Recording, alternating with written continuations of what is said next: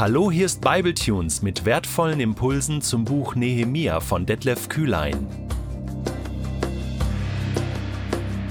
Der heutige Bibletune steht in Nehemia 3, die Verse 33 bis 38 und wird gelesen aus der Hoffnung für alle.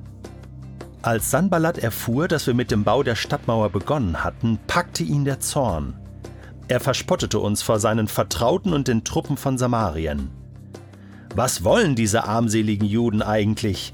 Jerusalem zur Festung ausbauen? Sie meinen wohl, wenn sie Opfer darbringen, können sie an einem Tag fertig werden.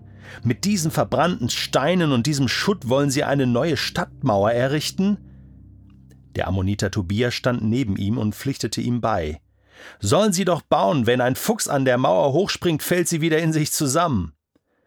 Doch ich betete, Hör doch, unser Gott, wie sie sich über uns lustig machen. Strafe sie für ihren Spott.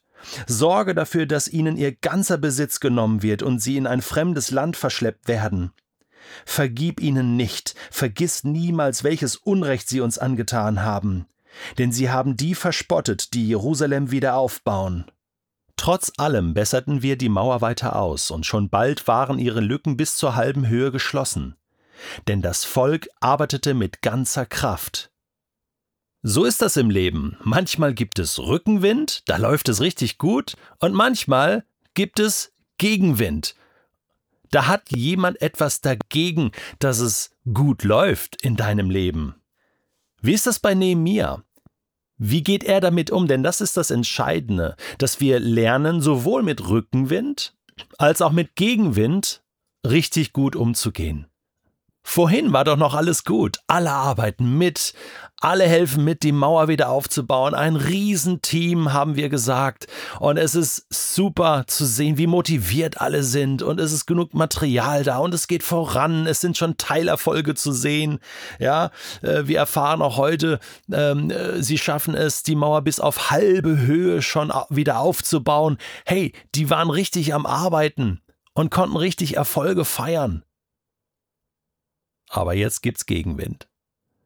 Sanballat, der Statthalter dort in Samarien, der bis jetzt das Sagen hatte und äh, die Jerusalemer so richtig unter seiner Knute hatte, dem gefällt das gar nicht.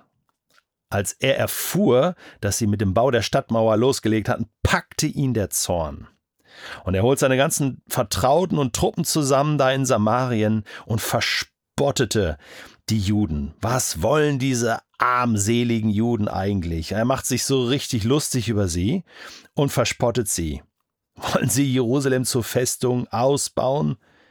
Und dann verspottet er nicht nur die Juden, sondern er geht noch einen Schritt weiter. Sie meinen wohl, wenn sie Opfer darbringen im Tempel, muss man hier ergänzen, können sie an einem Tag fertig werden. Also er verhöhnt auch Gott selbst. Ja, die glauben doch an diesen Gott und die, die, denken wohl möglich, dass Gott ihnen hilft und sie das tatsächlich schaffen können und, und, ein, und ein Wunder vollbringen können. Und er lacht darüber und macht sich lustig. Zum Teil muss man sagen, ja, hat er natürlich recht, denn ich meine, Nehemia war ja ein Mundschenk des Königs Artaxerxes. Er war ja kein gelernter Bauleiter.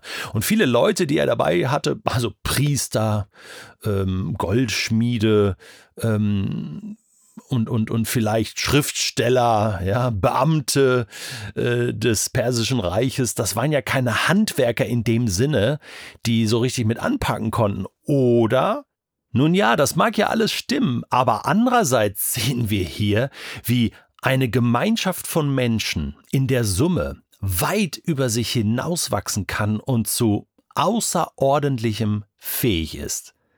Das ist wirklich ein Geheimnis. Und das wird noch so richtig spannend werden, denn Sanballat wird es nicht nur bei spottenden Worten belassen, er wird auch noch so richtig gewalttätig werden und versuchen, dieses Projekt aufzuhalten. Aber dazu kommen wir später. Wie reagiert Nehemia jetzt als Leiter, als Mann Gottes auf diese Verspottung, auf, auf diese Situation? Es heißt in Vers 36, so direkt im Anschluss. Also Tobia hat gerade noch seinen sein Spruch gemacht, so, ey, wenn Fuchs an, an der Mauer hochspringt, fällt sie in sich zusammen. Doch ich betete. Er spottet nicht zurück, er gibt denen keine Antwort, er betet. Nehemiah wendet sich mit dieser Situation, die ihn natürlich wehgetan hat, direkt an Gott und sagt, Herr, hör doch, hör doch unser Gott, wie sie sich über uns lustig machen. Er schaltet Gott mit ein. Was für eine gute Reaktion. Er erhebt sich nicht selbst darüber. Er wirft seine Sorgen auf Gott. Du bist hier der Leiter. Es ist deine Stadt, Jerusalem. Es ist dein Tempel. Es ist deine Mauer. Ich bin dein Mitarbeiter. Wir sind dein Team. Das, das gehört alles dir. Das ganze Land gehört dir. Auch Samaria gehört auch dir. Das ist nämlich äh, Nordisrael. Ja? Ist auch Gottes Land. Hör doch, unser Gott. Und sie verhöhnen dich.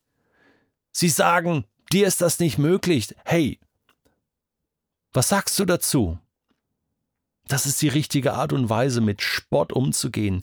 Nicht abwarten, so lange, bis er sich hineingefressen hat in unsere Seele und unser Herz und unseren Blick vernebelt und zornig macht und dann reagieren wir unweise, dann, dann überreagieren wir meistens oder ich zumindestens. Ach, ich finde das so gut. Nehemiah, doch ich betete. Hör doch, Gott, hör, hör du auch zu. Was sollen wir nur tun? Und jetzt ist es vielleicht ein bisschen befremdlich, wie Nehemiah hier betet, oder? Ich, ich dachte, ich, ich lese nicht richtig. Strafe sie für ihren Spott. Sorge dafür, dass ihnen ihr ganzer Besitz genommen wird und sie in ein fremdes Land verschleppt werden. Das hatten die Israeliten ja erlebt. Sie hatten ja diesen Spott erlebt. Sie wurden ja enteignet und verschleppt in ein fremdes Land. 70 Jahre. Jetzt kehrten sie langsam zurück. Lass du sie auch mal diese Erfahrung machen, dann werden sie anders reden. Strafe sie. Und dann, er steigert das, Vers 37, vergib ihnen nicht, vergiss niemals, welches Unrecht sie uns angetan haben. Sie haben die verspottet, die Jerusalem wieder aufbauen. Also er ist in seiner Ehre gekränkt. Er, er rächt sich aber nicht selbst. Er er überlässt es schon Gott. Er sagt, Herr, Herr, du entscheidest, äh, richte du sie. Aber man denkt so, ja, wieso betet er hier nicht wie Jesus so, Herr, Herr segne sie und wir sollen doch auch unsere Feinde lieben. Also mal ganz ehrlich, ich habe ein bisschen drüber nachgedacht. Ich glaube, ich hätte auch erstmal so gebetet. Also, wenn, wenn ich so angegriffen werde, so verspottet werde, da macht sich jemand so lustig darüber, was ich tue. Äh, ich glaube, das ist so die erste Reaktion, die wir absolut verstehen müssen. Und ich, ich finde ich find es cool, dass neben mir das auch so aufgeschrieben hat, nicht ver verschönt hat hinterher und geglättet hat, sondern, sondern, hey, meine erste Reaktion war, Herr, hör dir das an und bitte, Herr, schlag du zurück. Setze du dich für unser Recht ein. Ob Gott das dann so macht und so tut, ist ja dann seine Sache. Aber der ganze Druck ist mal raus, der ganze Frust ist mal raus. Hey, wir dürfen so beten. Gott hält das aus. Wir dürfen ihm sagen, dass wir gekränkt sind. Wir dürfen ihm sagen, Herr, äh, ähm, strafe du sie. Das heißt ja nicht, dass er das macht. Er ist ja kein Automat. Aber ich finde ich find das gut, diese Ehrlichkeit, diese Transparenz hier an dieser Stelle. Ja, wir dürfen so beten. Herr, Herr, tu was, vergib ihnen nicht. Ja, und vielleicht nach ein paar Tagen, wenn, wenn sich dann der ganze Zorn mal gelegt hat, kriegen wir vielleicht eine neue Perspektive. Weil es ist ja jetzt wirklich bei Gott ja, und er kümmert sich ja drum. Und plötzlich merkt man, oh Mann, was habe ich da gebetet? Herr, Herr, ich habe es nicht so gemeint. Und vielleicht schaffen wir es dann doch, auch unsere Feinde zu segnen und ihnen in Liebe zu begegnen. Hey, aber das ist ein weiter Weg, oder? Das ist ein weiter Weg. Jetzt merkt man, was, was, was Jesus da fordert in der Bergpredigt. Segnet die euch fluchen? Ja, macht das erstmal. Fang erstmal an, überhaupt zu beten äh, für deine Feinde, auch wenn du sie erstmal äh, strafen möchtest. Aber fang überhaupt erstmal an, äh, sich, dich damit zu beschäftigen und im Gebet einzutreten für eine Sache und, und an vorderster Front zu stehen und, und einzustecken im Gegenwind. Fang mal an. Nicht nur, äh, wenn du immer Rückenwind hast und alles glatt läuft, ja, super.